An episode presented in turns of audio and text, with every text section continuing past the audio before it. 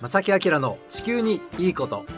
皆さんこんにちは正木明です。小木恵美子です。今日は4月12日月曜日午後1時を回りました、えー、4月中旬のね、えー、陽気に誘われてなんとなく出かけたいなとねいう日が増えてますけども、はい。まあ、今年はちょっとこうなんかガラッと雰囲気も変わってねええ。発散できるだろうと思ってたのが全然ですもんね、はい。もうだって第4波でしょコロナね。そうですね4回同じことを僕らは経験してるわけですよ、はい。この4回のうち、まあ、過去の3回でなんどう学んだのかなっていつも僕思うんですよ。なんか胸が痛い。ずっと僕たちは同じね、え えあのまあその対策をとっていて、うん。でも全然収まらないっていう。何が悪いんだろうか引き締めましょう、はい。うん。もう一回頑張ります。はい。まあそんなコロナ禍が残念ながら続いてしまっていますが、うん。そんな中でもですね、ええ。地球上はいろんな変化がありまして、はいえーついこの前、えー日本のことではないんですがオーストラリアで大洪水がありました。100年に一度の大洪水。滝ができたんですよ。へえ。でそういうことになってしまったというね、まあ、南半球でもちょっとあのオーストラリアといえば少し前に大きな火事もねありましたでしょ。ね。えもうその話題でもうんうん。人事じゃなくてとってもこう親近感のあるね国でもあって日本にとっても。うん。いやーなんかそれにまた洪水ですかで地震もあったでしょ、この前ニュージーランドのちょっと上の方でね。はい。とかもう南半南半球もね本当にこう大変なねここ数年の状況にはなっていますけどね。まあいずれにしてもやっぱりその地球環境をね常にこうやってまあウォッチしてねあの変化がどうだったのかいい変化なのか悪い変化なのかっていうのはやっぱり僕たちはずっと見ていかなきゃいけない。そうですね。でこの番組はもちろんそれをねやっていくわけなんですけども、えやっぱり対策を取らなきゃいけないということで、うん。その今日はですねその対策の一つと関連のある一つのキーワードをね取り上げてみたいと思います。今日もしばらくの間ですが皆さんお付き合いください。この番組は公益財団法人兵庫環境創造協会の提供でお送りします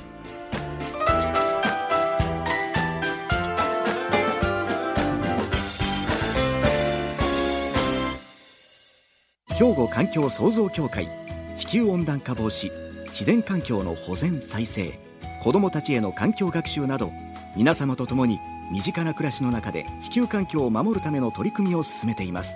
人と自然が共に生きる21世紀の豊かな環境づくりを兵庫環境創造協会。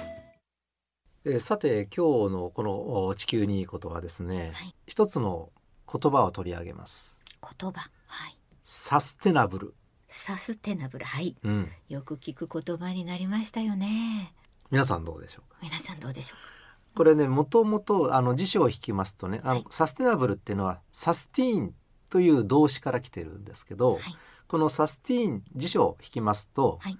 維持するとか養う、うん。扶養する、うん。支えるうん。持続させるとかうん。続ける、はい。というような意味なんですね。はい。これサスティーンに BLE をつけてサスティナブル。うんサステナブで、うんまあ荻野さんはその言葉をどのように受け止めて皆さんがね知ってるかというと持続可能なというふうにね訳せますよね。ルねで今日はこの言葉をちょっと取り上げてみたいと思うんですえがはいであの確かにあの僕も荻野さんと同じようにいろんなところでこの言葉を、まあ、聞くようになりました。はいまあ、全世界的にこの言葉は使われていて、まあ、持続可能な社会づくりに取り組もうという動きが全世界的に今加速している。ね。これは皆さんもねある程度ご存知かなと思います。はい。うん、この持続可能な社会というのは地球の環境を壊さずにうん。資源も使いすぎずにはい。未来の世代も美しい地球で平和に豊かにずっと生活をし続けていける社会にしましょ素晴らしい言葉ですう。ね、うんはいまあ、こういうふうに言い換えられるんじゃないかと思うんですね。はいであのまあそのなんか概念的な話なのでもうちょっと具体的にどんどんしていきましょうね。はいわかりやすい例として今私たちは今のこの社会を維持していくためにねエネルギー使いますよね。ええうん、でほとんどが皆さんご存知のように化石燃料に頼ってしまっています。そうですよねでどれぐらい頼ってるかと言いますとこれ2019年度のデータになりますが石油への依存が全体の 33%3 割強、はい。石炭が27%、うん。うん、そして天然ガスが24%でこうやって見るとこれ全部化石燃料のカテゴリーに入りますからはい。80%以上がやはり化石燃料に依存しているということがわかります。ということなんですね。うん、で石炭も石油も天然ガスもやっぱりこれ取れば取るほどどっかで作られるわけじゃなくて減っていくわけですよね。そうですよね。うんえじゃあですねこの化石燃料があとどれくらいで底をつくのかという試算がありますえ。はい。これはあの OECD というね経済協力開発機構がまとめたデータこれも2019年度のものなんですがびっくりしないでくださいよ石油と天然ガスは今のペースで使っていったらはい。あと50年たった？石炭があと135年ええそうなんですか。というデータがありますうわあ私が生きてる間にでわかんないですけど 生きてるかもしれない。いやい。まさきさんもねあのそんな変わらないのであの私たちが生きてるかもしれない間ぐらいに頑張ったら。ね ね。いやちょっとちょっと言い過ぎたかな？50年。すいません。まあまあでも。これ笑い事ではないですよね笑い事じゃない。ええまあ、つまりはい。化石燃料に頼っていたらもう先は見えてるということなんですね。なのでその持続可能な社会づくりに欠かせないエネルギーも今までとは違う方法で作っていかないといけない、ということなんですよね、うん。皆さん偉いこっちゃですよ本当に。決してこれ他人事ではないんですよ皆さん。違うねうん。本当に。続きましてね。だですからその化石燃料を使ってると持続可能な社会づくりをしたことにはならないんですよ、うん。という一つの例ですよね。はい。であとですねこういうふうにちょっとねこのサスティナブル持続可能なという言葉をね捉えていきましょう。サスティナブルな持続可能なものサービス。さあ何があるでしょうか。例えばですねあの、えー使い捨てやめましょう。ん。うとかね。はい。プラスチックを使うのをやめましょう。はいでこれも当然流れとしては持続可能な社会を作っていくためのやり方です。ということですね。具体的に言うと、はい。エコバッグであるとか、うん。えーそれからマイバッグを持つ、はい。マイボトルええ。マイ箸なんていうのもありますよね、はい。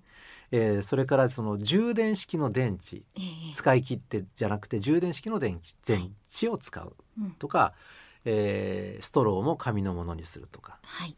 うん、こういう動きですね。ねリサイクル再利用できるようなものですよね、まあ、だからこれがサスティナブルなものというくくりになります。はい、じゃあサービスはって言ったらどんなものがあるんでしょうか、うん、でしっかり調べましたら例えばね、はい。車をシェアする。でこれもそのそういうサービスっていうのは持続可能な社会づくりに一つ貢献していると、そうですね。家なんかもシェアハウスなんて言ってねありますよありますよね。ね。で皆さんご存知かもしれませんがその神戸市内もねあちこちに自転車置いてますでしょ？ね。これ使ってもいいですよはい。っていうね、ええ。ーそういうものであるとか。え、うん。でまだまだありますよ。例えばもっとね具体的に挙げますと詰め替え用の例えば洗剤であるとか。はい。でもちろんリサイクルできるペットボトル衣類、うん。こういうものをしっかりとリサイクルしていく。はい。それから最近古着屋さんめちゃくちゃ増えてますよね。増えてますね、うん。ええ。古着を、まあその使いますということなのかな、うん。衣類を使います、うん省エネ再生可能エネルギーを使う。うん LED ライトであるとか、ええ。エコカーハイブリッドカー、EV 車、うん。省エネ家電、発電としたら太陽光発電。であのそういうことをね今お話しした持続可能なサスティナブルなものとかササービス、うん。これをどんどん推し進めようという動きで、うん。この言葉も最近よく出るようになりました。はい。SDGs という僕も結構あのこの方面は勉強してるつもりではいるんですけども、ええ。これをいざ分かりやすくね説明して一体何なの？SDGs ってなったら、うん。なんなんなんだ？っていうこう なんだよ。イメージとしてパッて浮かばないじゃないですか、ねえ。だからまだこれは定着はしてないなと僕は思うんですけそどんな気がしてなりません私も。はい、あの番組の後半にはこの辺り少しね掘り下げてみたいと思います、さてよろしくお願いします休憩しましょう。ここで一曲です。ロッド・スチュアートでエンジェルはい、さて今日はですねサステナブルという言葉をね、えーキーワードこれをこう取り上げているわけなんですが、はい。えー話がどんどん展開していきましてええ。また新しい言葉 SDGs ねこの言葉最近よく聞くようになりました。なりましたね。うん、いろんな方面でこの言葉に出会いますけども、うんえこれはあの英語の頭文字を取っています。 Sustainable Development Goals development っていうのは開発というね単語ですね。はい。で goals はあのゴール。スタートゴールのゴールに複数 S がついた goals。 Sustainable Development Go als、うん。はい。これ皆さん覚えてください。まあ英語は覚えなくていいや。日本語の方でいいです ね。日本語はですね、これどういうふうにやす訳すかというと、はい。持続可能な開発目標持続可能な開発目標ですよ皆さん、うん。はい。ですので持続可能な社会を作るにあたっていろいろやっぱりね、あの開発していきます。その目標を統一したものを世界で作りましょうというのがこの SDGs の動きなんですね。ですね。うんまあその持続可能な開発目標といってもじゃあ具体的にっていう話ですよね。うんここからがすごく実は大事なこと大でねあのこの開はい発目標っていうのは17で決められています。17個あります。例えば、あらゆる形態の貧困に終止符を打ち打ちましょうと。貧困問題、環境問題だけじゃないですよこれ。はいうん、貧困問題、それから飢餓をゼロにしましょう。うんあらゆる年齢のすべての人々の健康的な生活を確保し福祉を推進すると。まあ当たり前っちゃ当たり前、うん。ね改めてこういう目標を作りましょうと。えすべての人々の包摂的これ難しい言葉だな。難しいですね。かつ公平な質の高い教育を提供しうん障害学習の機会を、えー促進すると、うんまあ、教育ですね。ねうんそれからこんな方面のものもあります。はい。ジェンダーの平等を達成はいしましょう。すべての女性とお女の子に対するエンパワーメント、うん。まあハラスメントですよね、ええ。を図ると。はい。ハラスメントをやめていきましょうっていうことですね。ねすべての人々に水と衛生へのアクセスを確保すると。うん。まあこれ多分ね英語を訳しただけだと思うんですけどもね。水に関してもね、ううん。ん。たくさんの人に多くの人に全ての人に、えー、きれいな水を与えましょうと、はい。飲めるようにしましょうえ、えうん、こんなものがあったりします。はい。でまだまだこれずーっとありまして、うん。はい。例えばですね、目標10はい。国内及び国家間の不平等を是正する。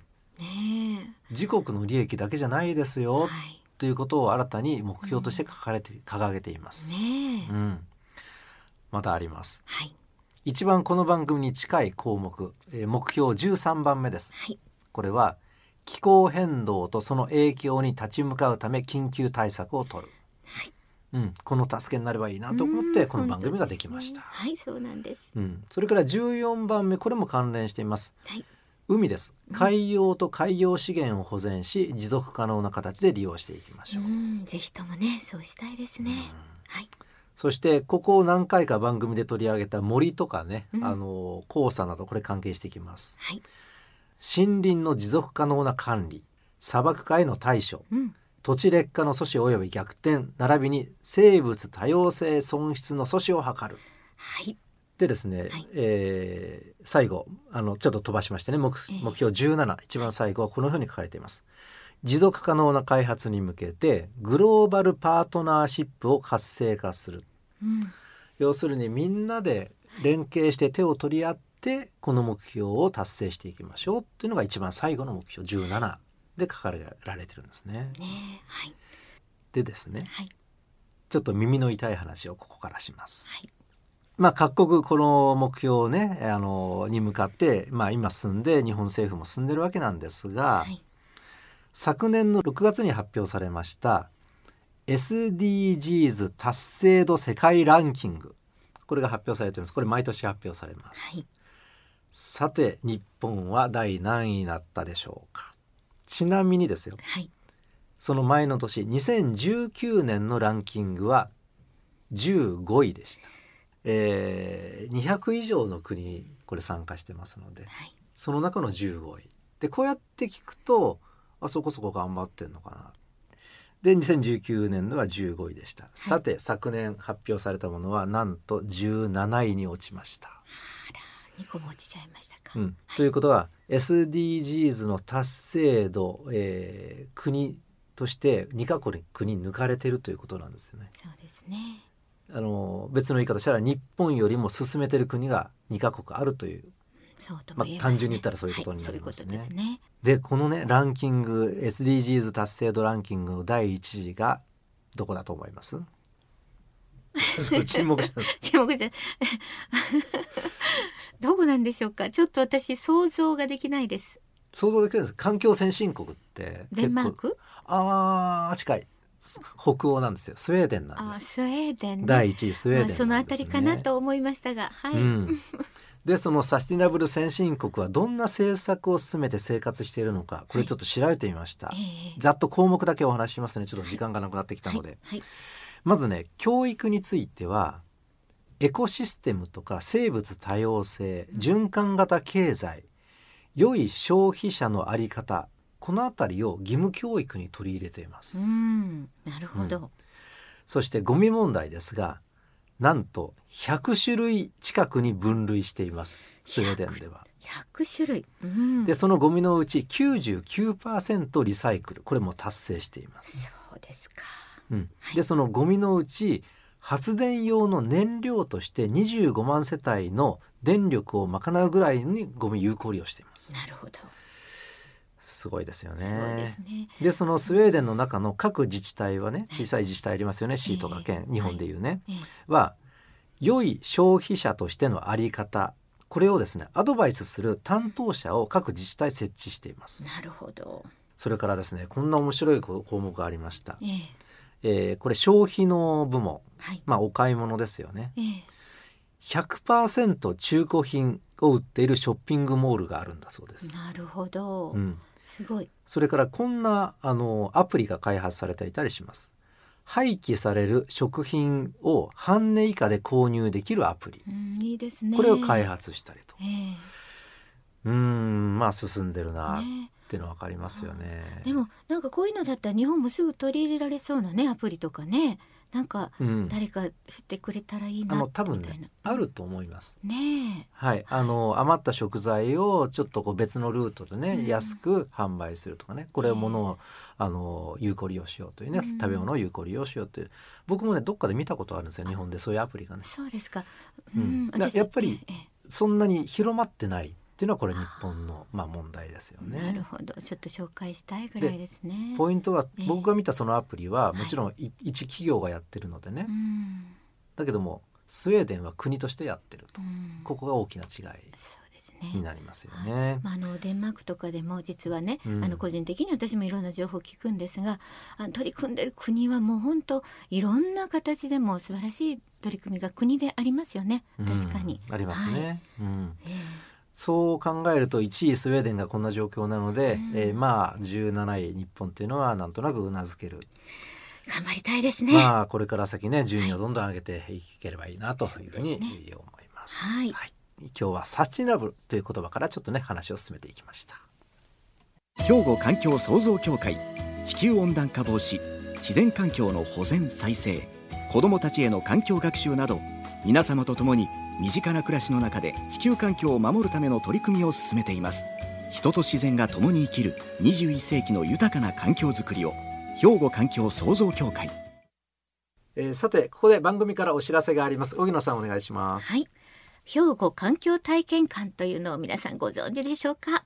佐用町にあるんですが正木さんと私はね以前こちらの方で正木さんの講演会とトークショーということでねお邪魔したことありますね、はい、素敵な、まあ、自然豊かな場所に立ってるね素敵な建物ですよ。ね。はい、はい、あの本当にいいところにあるし中身もとっても素敵なんですがなんと3月の24日にリニューアルオープンしたことで展示コーナーがもうより一層充実したそうなんですね、うん、はい。そして5月には記念講演会も予定されてたりとまたですねここがちょっと皆さんにぜひともお知らせしたいんですけれども現在リニューアルオープン記念として体験館のマスコットキャラクターを募集されてるんですよ、村木さん。今マスコットないですね。すね。新たにということです、ね、そうなんです。だからぜひね、まず体験館に行っていただいてね、いろいろ館内を見ていただいて、ここだったらこういうマスコットキャラクターがいいんじゃない？みたいなね、そんな構想も練っていただくといいかもしれないんですけれども、ん。なんとですね、6月15日までの締め切りとはなっていますけれども、まだ時間はあるんですが、採用された方、ね、なんとまあこれお一人の方だと思いますけれどもお一人ですよね。今確認取りましたスタッフにね、うん、はい。賞金なんと10万円プレゼントすごい。これねちょっと私たち二人 二人がなんか響いたりなんかしててすごい。いやもう絶対これ応募しますよね応募してもまあ当ててくれないと思いますけど。いやいや、すごい賞金10万円いや、そうなんですよ。はい、高校生の方は図書券の方がね、図書カードが10万円分というふうにも書いてありますけれども。はい、あの賞金が当たるというところもチェックしていただきたいと思います。詳しくはですね、兵庫環境体験館のホームページがあります。ぜひとも確認をいただいて、本当ぜひともまず行っていただいてね、いろいろ体験して展示コーナーとか見ていただいて、はい。ここならこのマスコットキャラクターがいいんじゃないかなんて言って応募していただいたらいいんじゃないでしょうかそう。ですね。ね、6月15日までとなっています。このキャラクターを募集していますので、応募いただきたいと思います。はい、お知らせでした。お知らせでしたえーということで、あのーこの番組の皆さんお便りくださいね。あのね皆さん今日のそのサスティナブルなんてちょっと難しかったので、ねあの感想とかぜひねお聞きしたいのでね、どしどしお寄せください。お願いします。えー最後に宛先をお願いします。はい。おはがき、お便りの場合は、郵便番号650-8580、ラジオ関西、正木明の地球にいいこと。ファックスでは、078-361-0005。